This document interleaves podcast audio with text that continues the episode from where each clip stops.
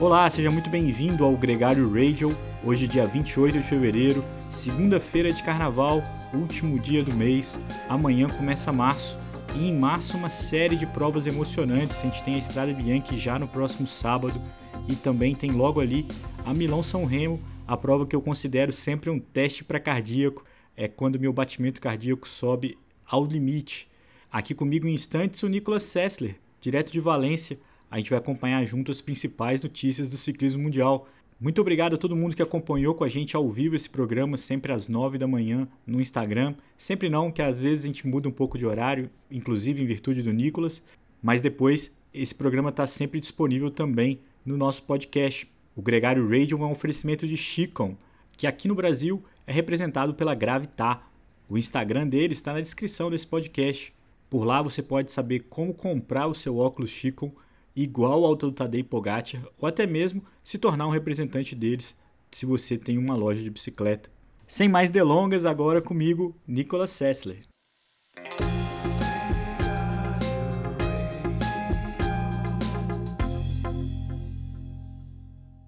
Fala, capitão!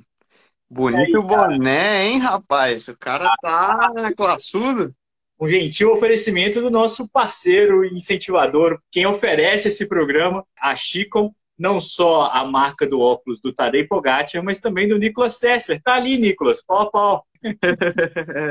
Estilo é para poucos, né?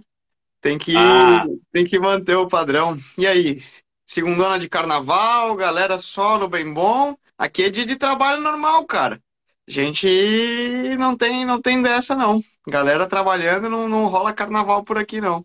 Aqui está um pouco esquisito, né? O carnaval em si foi evitado em função da Covid, mas tem muita gente que viajou, muita gente que está curtindo. E no nosso mundo ciclístico é um período de muitos training camps, muita gente sai para pedalar. Inclusive, eu acredito que boa parte da galera vai ouvir a gente depois no podcast, porque aqui ao vivo vai ter um pouco menos pessoas conosco hoje, Nicolas. Por um é, bom motivo, né? Um ótimo motivo, a gente compreende isso muito bem. Agora, me conta primeiro de você, como é que foi essa semana aí no mountain bike e, e a expectativa. Eu quero saber quando é que você corre. Já tem data, né? É, aqui um empeno bravo. Tô até aqui improvisando no escritório na clínica de fisioterapia. Acabei de sair que precisava dar uma relinhada no chassi que tava dobrado, viu? Foi uma semana boa de mountain bike, né, cara? Ali na Andalucia Bike Race. A gente falou na segunda, eu tava até na corrida e, e foi super bem. Os primeiros dois dias, aquele famoso erro que eu aviso para todos, não façam isso, nunca peguem uma bicicleta, um equipamento novo ou teste algo novo no dia da prova. Então foi exatamente o que eu fiz. E, obviamente, passei muito mal, sofri e estava todo desencaixado no que foram os primeiros dois, três dias da corrida. Mas no final terminei bem. O corpo foi entrando, acostumando com a posição, soltando um pouco aí a pilotagem. E os últimos três dias a gente andou muito bem, aonde, aonde tocava andar. E ajudando também a, a outra dupla da equipe, que era o, o Andrea Sevald e o Martin Stose, que foram campeões do geral. Então, ah, obviamente, a gente estava lá para dar uma ajuda e foi uma experiência muito legal mesmo. Você correr, ter oportunidade de correr junto à melhor equipe de mountain bike maratona e, e stage races do mundo, né? Com o atual campeão do mundo e tudo, é uma oportunidade, um aprendizado que a gente não pode deixar passar e sempre vale a pena. Então foi muito legal. Agora de volta ao meu terreno mais normal, de volta à estrada, treinar e vamos ver como que fica o calendário até minha, minha estreia no final do mês. Ah, legal. Ah, eu achei que já ia ser agora, na próxima semana. E mas... a gente ia para a Grécia, mas parece que com essa história de das incertezas aí até da guerra e tudo, a equipe preferiu cancelar a viagem e ficou. A gente deve estrear na França mesmo. A equipe corre esse final de semana na França, uma prova no norte da França, GP Liliers mas essa eu não participo, na, numa prova que não tem meu perfil, e eu devo começar então no final do mês, lá pro dia 20, em Normandia, que é uma um, Tour de Normandia. São também 7, 8 dias, e aí daí para frente vamos ver como fica o calendário. Mas é certo que essa história, não sei aí no Brasil, cara, mas aqui O, a guerra e, e, a questão da invasão da Rússia na Ucrânia impactou bastante. É, eu acho que a Europa vive, viveu mais é, cenários de guerra do que nós no Brasil, né? E, e as pessoas estão bem receosas e apreensivas com toda, com toda a situação, porque é algo sério, né? Afinal das contas, é. a gente se diverte muito com a bike e o ciclismo é um motivo até que eu acho que é legal em momentos difíceis e de crise. O nosso papel através do esporte é justamente trazer felicidade e, e bons momentos e, e, e algo que relaxe as pessoas. Afinal de contas, esse é o papel de um atleta profissional. Mas é certo que existe uma tensão e se nota uma certa preocupação o, com, qual pode ser o desenrolar de toda essa história da invasão da, da Rússia na Ucrânia. Então, é um pouco aí uma faca de dois legumes, né? Como, gente, como diriam, o gente, lado bom e o ruim.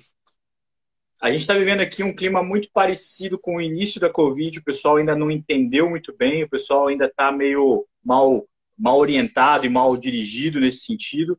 Muita informação é, rodando. Eu acho que não cabe aqui é, nem a gente entrar muito nisso, porque a gente pode falar coisas que a gente não domina tanto. Mas o fato é que já impactou você agora, né? A gente viu muitos jogadores de futebol saindo da Ucrânia, isso, isso, isso foi bastante notícia. É, e também algumas coisas aqui para gente do mundo do ciclismo. Por exemplo, a vitória do ucraniano Mark Padun na, na Espanha, a vitória do Budiak lá, na, lá em Ruanda, teve também a vitória da Gazprom né, com o Tcheco é, no AE Tour, que trouxe muita dúvida sobre é, qual seria a postura da UCI com os ciclistas, com os times russos, né, na verdade. Mas o fato é que a gente não estava. A, sua ausência na volta nessa prova da Grécia é o primeiro grande impacto que é, para a gente dessa guerra. E infelizmente é uma parada que a gente está aqui de, de, por enquanto, e eu espero, inclusive, a gente está aqui de espectador, a gente está vendo aqui de uma forma distante ainda do que está acontecendo espero que não se torne uma, uma, uma, crise que envolva ainda mais coisas. A gente sabe que vai ter um impacto econômico, né? as perspectivas de, de impacto no, no, preço da gasolina, no preço dos insumos. Isso pode realmente acontecer a curto prazo, hum. mas eu espero. Impacto consiga... na cadeia de, de, de suprimentos também de bikes. Vai atrasar mais, podem esperar. Se você já estava com esperando a tua bike, vai só vai ficar ainda mais tarde, vai atrasar mais ainda, isso pode ter certeza. Mas é certo, Leandrão, é, aqui também no, no mundo não sabe, né? É, é, existe uma certa tensão natural. Acho que se definiu bem, né? Como a Covid vai chegar no Brasil mais tarde, ou esperamos que não chegue, porque a questão se solucione de uma maneira rápida e o mais pacífica possível. Mas aqui é certo que existe uma certa hum, apreensão e tensão. É, por tudo que está tá acontecendo e essa sombra, né, do que poderia ser uma terceira guerra mundial. Mas enfim, nós não estamos aqui para ficar nesses detalhes. É, tem gente que entende muito mais do que nós. Você pode escutar um podcast de geopolítica para para tá. E eu acho que teve muita coisa boa rolando, muita corrida de bike. E no final das contas, a gente está aqui para falar de diversão. Só tocar eu um ponto que ah, você tocou dos russos, né? É, eu acho muito errado que se pense em sancionar uma equipe russa ou um atleta russo por ser russo. É, teve até um, muita polêmica, por exemplo, o Pavel Sivakov, que é um atleta da, da Ineos, muito respeitado, e falou, gente, vamos lá, esse preconceito para com os russos, é, eu sou totalmente contra, eu sou russo, orgulhoso de ser russo, mas eu não estou de acordo com a postura que o presidente do meu país toma, e não é por isso que é, a gente deve ser marginalizado e colocado. Vejam bem, não, não pode ser unânime que não são todos os russos que pensam assim, na realidade é uma pequena maioria olhando por sua visão egoísta. Então, na hora de se falar, meu, vamos sancionar toda uma equipe, todo um ecossistema é, pelo, pela postura de um governo, é delicado também, né? Delicado. E você pensa que a Gazprom, por exemplo, é uma equipe de bandeira russa mas ganhou uma etapa do AE Tour com um ciclista tcheco de 19 anos, uma promessa, um cara com um grande futuro, que podia ser cerceado dessa oportunidade por uma, uma escala, né, de uma, uma consequência é, de punições. É, eu, eu, realmente é difícil mesmo. E é, e é legal o Sivakov se posicionar nesse sentido, é, porque é, como eu falo, é, tira um pouco dessa tensão, né? Na hora que um russo fala, cara, não tem nada a ver uma, uma, uma guerra como essa, não faz sentido, é, distensiona um pouco o clima de, de rivalidade, né? Agora, enfim, também são coisas que a gente não vai conseguir é, impactar, né, Nicolas? A gente tem opinião, mas é os caras lá que vão, vão traçar isso. É, é meio. Eu, eu, fiz uma brincadeira no Twitter que eu divido aqui agora, assim. É, quando a gente fala de ciclismo, quando a gente fala de coisas boas, quando a gente fica buscando boas histórias no meio de uma cena como essa, é, é, é igual o cara que toca música no Titanic, né? Assim, você fica ali querendo achar alegria, achar coisa, é, confortar num momento que você podia estar em pânico também, mas acho que não é o caso. Não a resolve tem... nada. No fundo, você está em pânico dentro do Titanic, você vai afundar igual. Então, meu, Exato. relaxa e curte a música. Esse é nosso papel aqui. É. é a gente tem que, é, lógico, que, que passar opinião, passar informação, e acho que essa é a nossa principal missão aqui, e também seguir um pouco em frente, tentar ver as coisas do outro modo. Até porque, e aí já mudando um pouco de assunto, Nicolas, esse final de semana começaram as clássicas é, belgas, começou a temporada é, oficial de ciclismo na Europa. E, e na, na, metáfora teve briga para todo lado, né? Foi uma, uma, uma verdadeira uma... guerra. E rolou é... bombardeio e míssil soltando armas nucleares ali, né?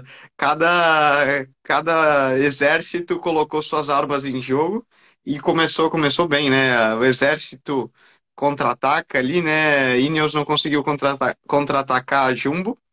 É... e começou com vitória do Van Aert, né, cara? Foi uma prova e uma vitória forte, cara. Assim, vamos dizer, para entrar com meritosamente na temporada, né? Você pensar que a Jumbo começou a temporada esse final de semana, né?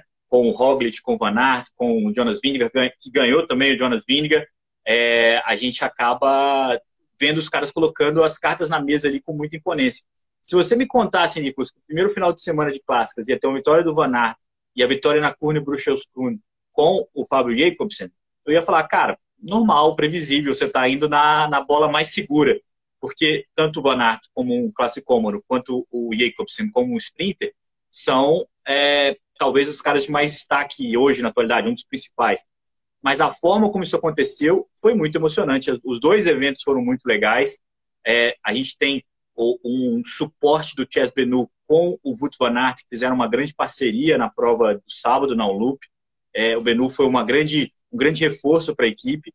E teve o Fábio Jacobsen buscando um sprint nos últimos 30 metros ali no final. A fuga estava tava uma selvageria é, é, uma, é uma clássica que tende a ir para o sprint, né? Então por isso que eu comecei falando isso, mas que ninguém queria deixar a equipe que fosse para o sprint. Só no finalmente ali que ele conseguiu firmar essa vitória. Uma vitória muito importante, inclusive, para a equipe, para a Quick Step. É. Vamos lá, vamos por partes, né? A, Omloop é uma clássica muito tradicional e respeitada na Bélgica porque ela, ela marca o início oficial da temporada de clássicas belga. E antes ela chamava Omloop Het Folk, que era o nome de um, de um jornal, Red Folk, que é O Povo, e depois trocou de nome, chama Omloop Het Nieuwsblad. Het Nieuwsblad é outro jornal belga, muito tradicional. É, seria como Folha Estadão, e chama a volta do Estadão, vamos pensar assim, fazer uma tradução. E a Omloop é um pequeno Tour de Flandres. É, sai e chega em outra região, é, em outra cidade, que ela, ela, ela chega em Ghent, onde eu curiosamente estudei e a chegada era na, na porta da minha universidade, de onde eu entrava todo dia para a escola, eu passava a linha, então tenho boas memórias disso. E ela marca justamente o início da temporada de clássicas e um pequeno é, warm-up mesmo, um aquecimento para tudo que pode vir. As subidas são mais ou menos as mesmas que eles fazem no Tour de Flandres e tudo. Existe um misticismo de que o cara que ganha Omloop não vai ganhar o Tour de Flanders e Paris-Roubaix. Porque normalmente, independente da prova que seja, são muito difíceis de ganhar e o cara tem que estar muito bem. E o cara ganhar o Milup é meio um sinal, e o cara já está em pico de performance é, e é difícil que ele estique até lá. Isso é um misticismo belga que se fala muito por ali. Então, fica a corneta para o Wout van Aert e pela maneira que ele ganhou, mostrando claramente que ele era o cara mais forte. Hum, é vamos ver se ele consegue arrastar, porque lembrando que Tour de Flandres e Paris-Roubaix ainda estão a cinco, seis semanas daqui, né? Então é difícil o cara manter esse pico de performance. Mas tratando-se de Van Aert, qualquer coisa é. é possível. Vale lembrar, podemos escutar o podcast com o cara que o Leão de Flanders, né, que era o Johan Museu, que a gente fez no, no Natal, e ele justamente falando de, de toda essa experiência que ele tinha. Ele é um cara que ganhou três Paris-Roubaix, três Tours de Flanders, e, e tem esse... pode falar com propriedade. É, Fala. Deixa eu só te interromper, porque o que, o que ele falou com propriedade foi uma corneta direta, tanto para o Van quanto para o Van Der Poel, que ganham provas o ano inteiro e que desperdiçam a, as grandes monumentos, as grandes provas do ano, que é exatamente isso que você está falando.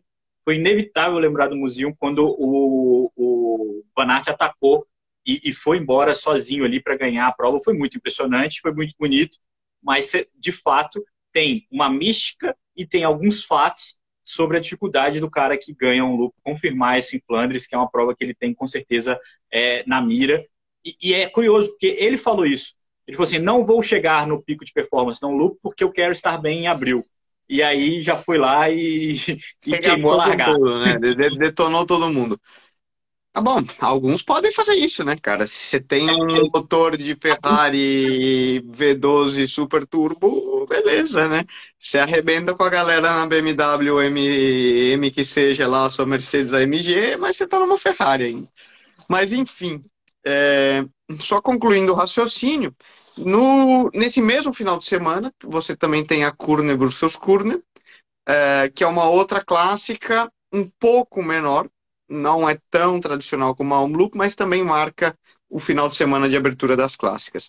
Tende a ser uma clássica que favorece sprinters. Ela é um pouco imprevisível, dependendo das condições climáticas, mas quando não existem condições climáticas com muito vento ou coisas do tipo, ela costuma chegar a um sprint de um grupo reduzido. Tal qual. Esse ano seguiu o script. É, e a gente viu também, assim, emocionante ali nos últimos metros, tinha uma fuga com o Christophe Laporte, Taco Van der Horn e o Jonathan Narvares da Ineos, e eles foram pegos a 20 metros da chegada, 25, daquele que foi como quebra-coração. Tanto que o Laporte ainda fez sétimo ou oitavo na etapa, de tão próximo que ele chegou.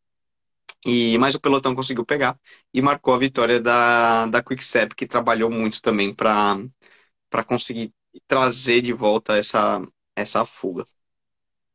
Ô, Nicolas, é, a Quickstep foi muito pressionada porque ficou fora das principais ações da Onloop, né? Eu até acho que, o, que a Quickstep, quando não tem no start list o Alaphilippe e o Jacobsen, acaba sendo uma equipe mais complicada de, de arrematar. Mas na loop foi difícil porque eles ficaram fora das principais ações. Eu acho que aí foi um problema mais, mais sério. Hum. Agora, falando desse final de semana, eu vou é, mudar já um pouco o assunto. A gente teve a frustrante ausência do Vinícius Rangel. Ele estava na, na, no anúncio da equipe para a prova e em cima da hora ficou de fora.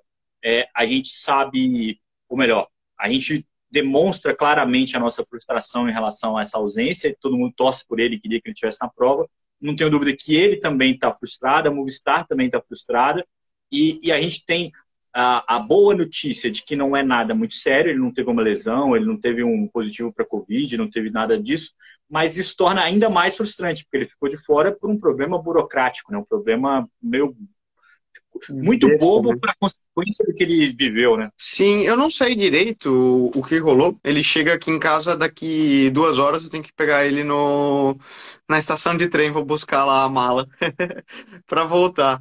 Mas não sei os detalhes, vou ficar sabendo agora. Eu sei também alguma coisa burocrática de papéis com relação a uns cadastros que você tem que fazer na UCI, você tem que passar X exames antes de poder correr a primeira prova World Tour. E eu acho que houve algum falho é, no, no, registro e classificação dele, não sei os detalhes, não posso falar com propriedade, e foi alguma, alguma marcada. Na verdade, é, marcaram, bobearam mesmo, e não pode correr.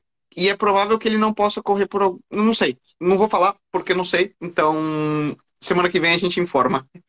não sei dizer, não, não, não, não sei como está a situação. É, é. Vamos ver e depois a gente vai informando, né?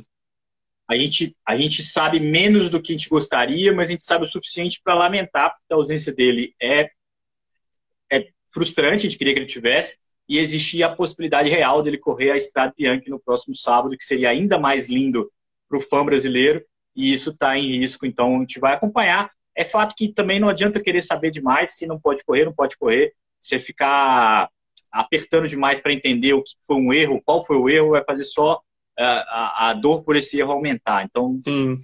Sim, sim, sim. É provável que, do, do, até onde eu sei, é provável que provas World altura ele não possa correr até por, por algumas semanas ainda, mas o que devem de ser provas que não são classificadas como World Tour, seriam ponto um, ponto alguma coisa, ele deve ter possibilidade de largar. Mas, enfim, semana que é, vem não, não... saberemos melhor. Saberemos melhor.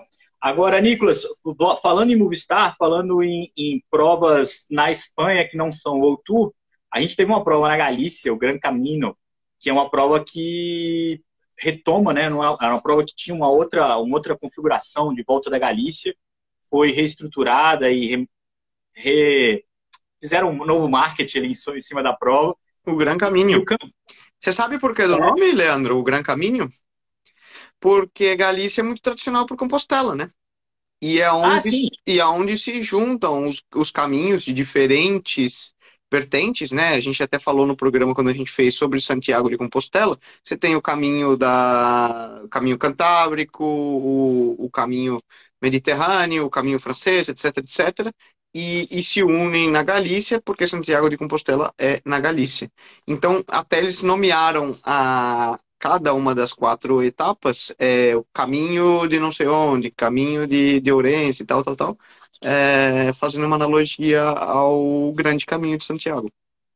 O que, eu não, o que eu sabia, Nicolas, era que quem desenhou esses traçados e quem colocou aí a pimenta nessa, nesse percurso foi é, um consultor, é claro que não faz isso sozinho, foi o Ezequiel Mosqueira, aquele ciclista que, que, que disputou com o Nibali, né, o, o, a Vuelta de 2010, lá na Bola do Mundo, ficou uma cena famosa, a vitória ficou com o Nibali, mas a gente viu ali um embate, ele, ele correu muito tempo pela equipe da, da região, que chegou a chamar Carpim Galícia, depois Chacopel Galícia, é, ele foi pela Chacobel em 2010, mas na época Carpim Galícia, e aí tem uma conexão que eu fiz uma brincadeira no Twitter, que eu coloquei a foto o Carpim, você sabe quem é?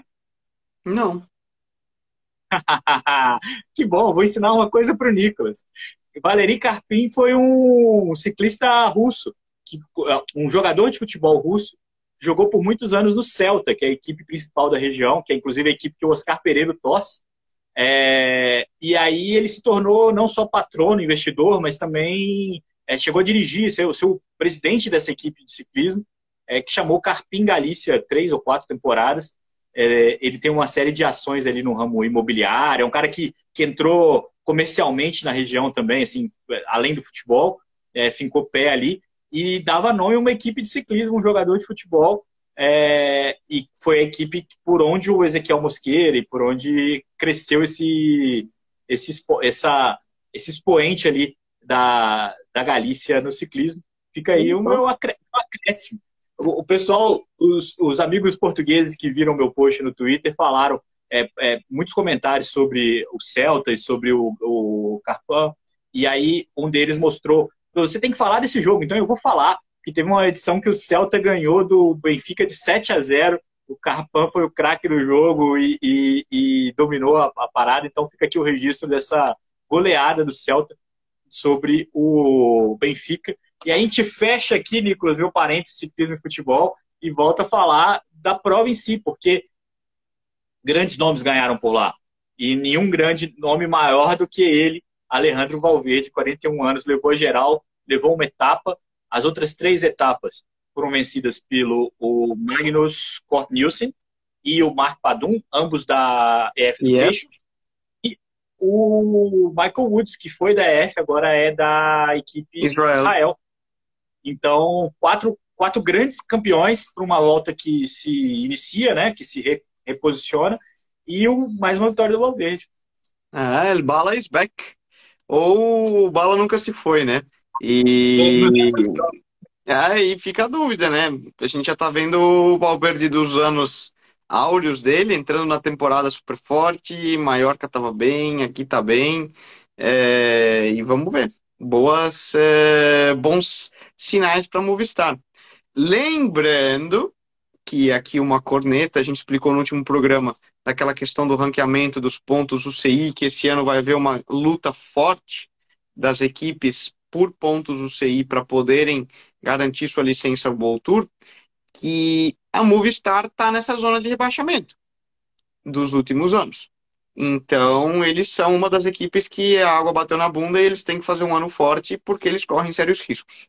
Claro que se trata é. da Movistar, mas é bom que Valverde volte a ser o Valverde para arrematar.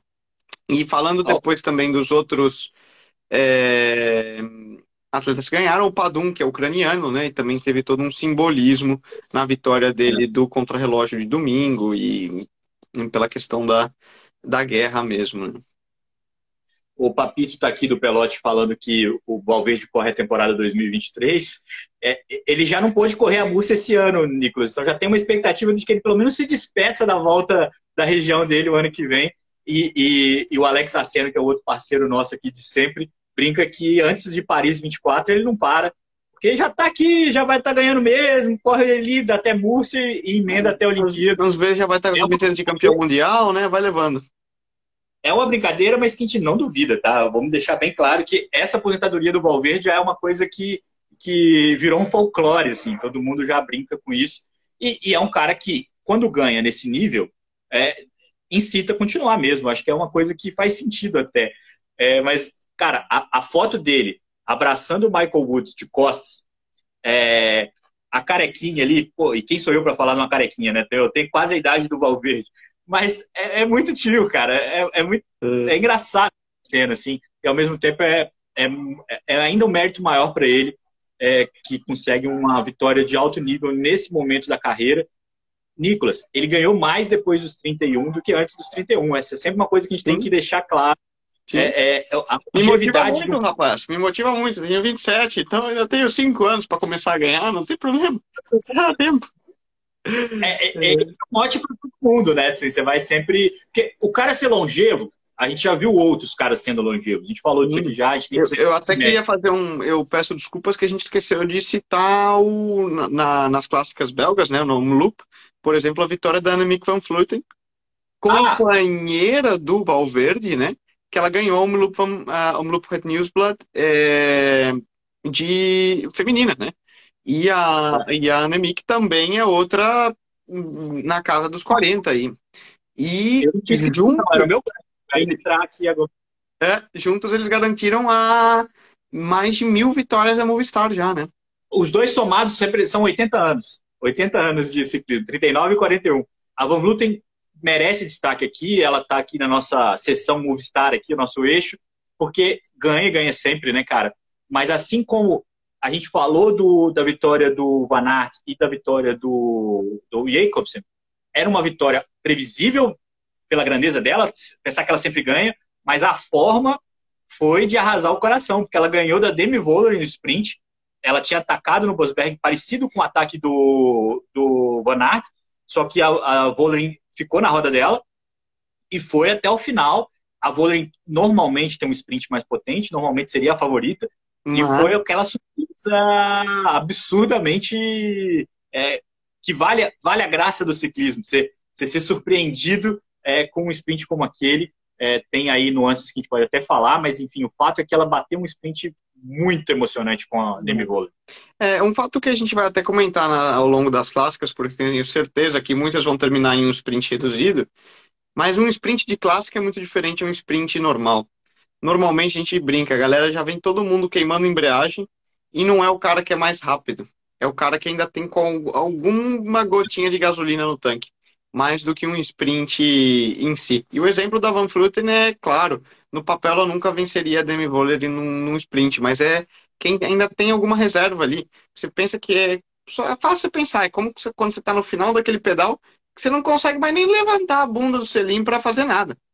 É, e aquele que ainda tem só capacidade de levantar, não precisa nem ser um sprinter, mas ele já te larga de roda. É, é mais ou menos essa analogia.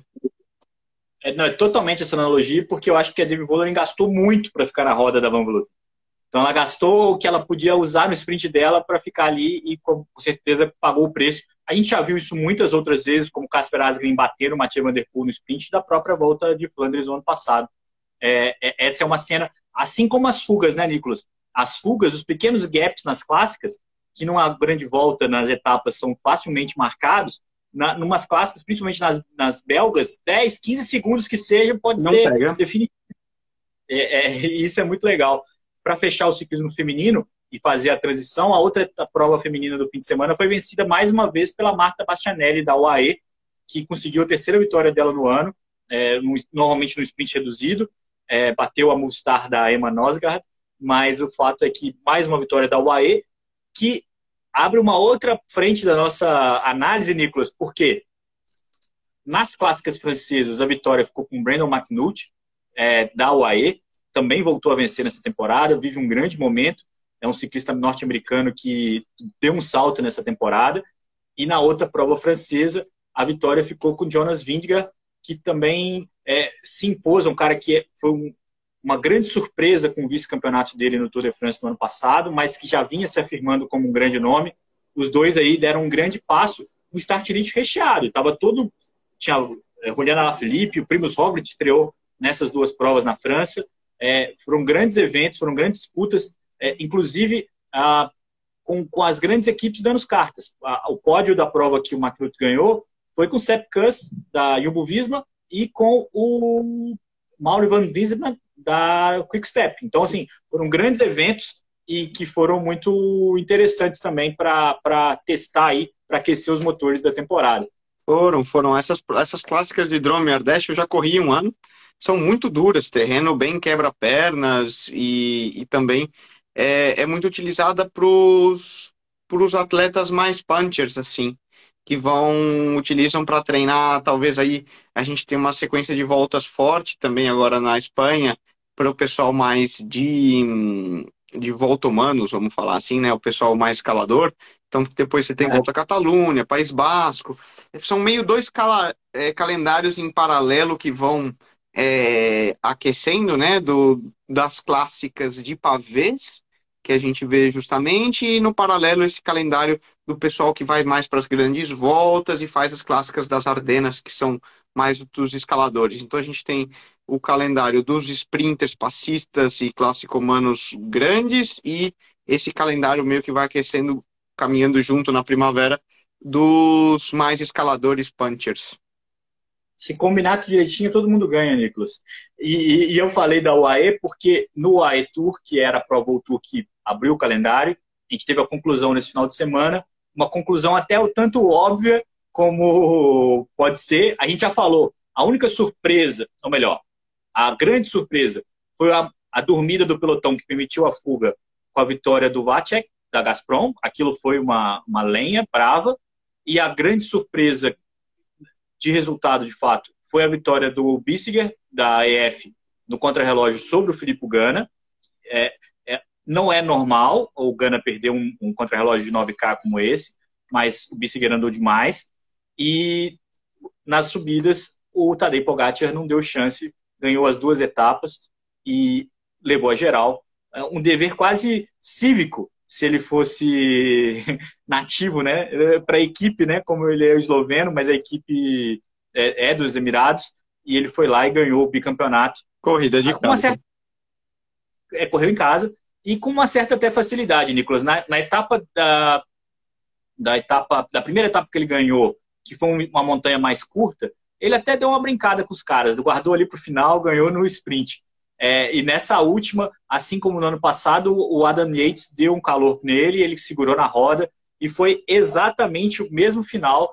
O, o, o Pogacar deixou, o Yates abriu um pouco, o Yates já sabia o que aconteceu, também parou de pedalar, o Pogacar embalou na descida e aí acabou para o Yates, não teve chance. Mais uma vitória do Pogacar. É, nove voltas para o Pogacar já, 22 é, anos, o cara é, é um monstro, 23 já a gente tem aí um fenômeno, Nicolas. O cara é bem canibal. É, eu ia falar justamente, daqui a pouco a gente já está entrando no, no debate Merckx é, de canibalismo, de ganhando tudo. É, e é bem isso. É difícil dizer quais serão os limites de um, de um cara como um Pogacar. É, a gente está vendo esses limites sendo, sendo escritos, né? O ano passado ele ganhou Liège e Lombardia.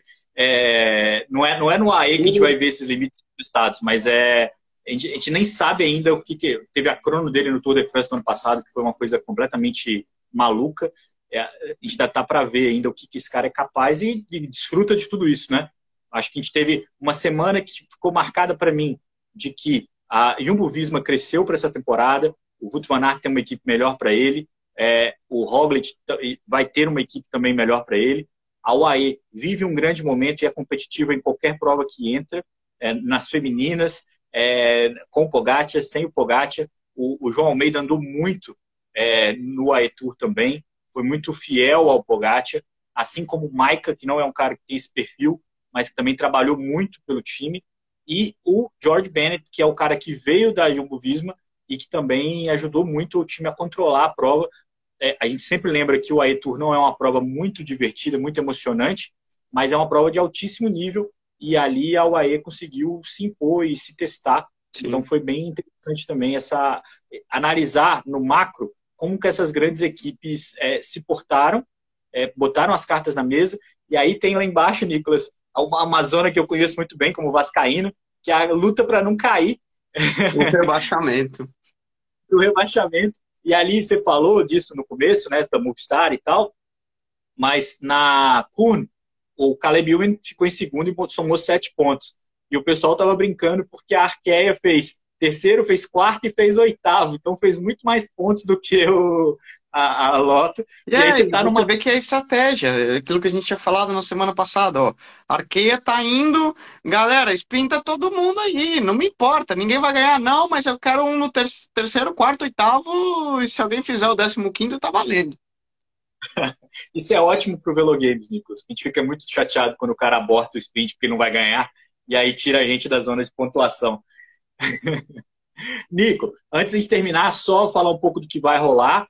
É, a gente tem algumas clássicas já nessa semana, algumas provinhas, e a mais importante delas é uma provona. No sábado a gente tem a Estrada Bianchi masculino e feminino, na prova que acontece na Toscana, na zona do Esterrato ali.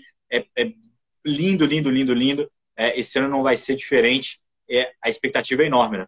Pô, essa é sábado, é dia de pipoca e, e ficar na frente da TV. Eu tenho a impressão que eu vi o Renato Couto é, compartilhando que eles iam transmitir algo através do, da ESPN por aí. Se não me equivoco, não sei se direto, por favor se informem, você pode dar uma olhada. E é uma prova que, meu, é muito bonita de ver, sempre muito emocionante. Condições climáticas, até onde eu vi, porque o Sérgio vai correr é, a gente estava dando uma analisada, não são muito boas, é, o que transforma. É, eu já falei, falei, ô oh, oh, amigo, você cobra para isso, né? Você cobra o suficiente, eu vou estar me divertindo no sofá. É, então, certamente, para quem corre não é tão divertido, mas para quem assiste fica um show à parte. Mas vamos ver, daqui até sábado tem muita coisa que pode rolar. Você acabou de animar a minha expectativa de ir para a prova. Se chover, vai ser o máximo.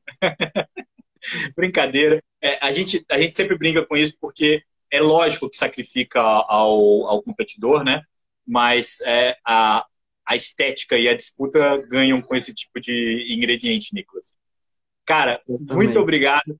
Boa, boa semana para você, uma boa transição aí do mountain bike de volta para a estrada. Aqui a gente vai fechar o carnaval, vai fechar os programas. Na sexta-feira já tem podcast novo no ar. A gente segue em frente. Isso aí. Bom carnaval. Partiu sambinha. Um abraço e até a próxima. Valeu. Bom carnaval, galera. Bora pedalar.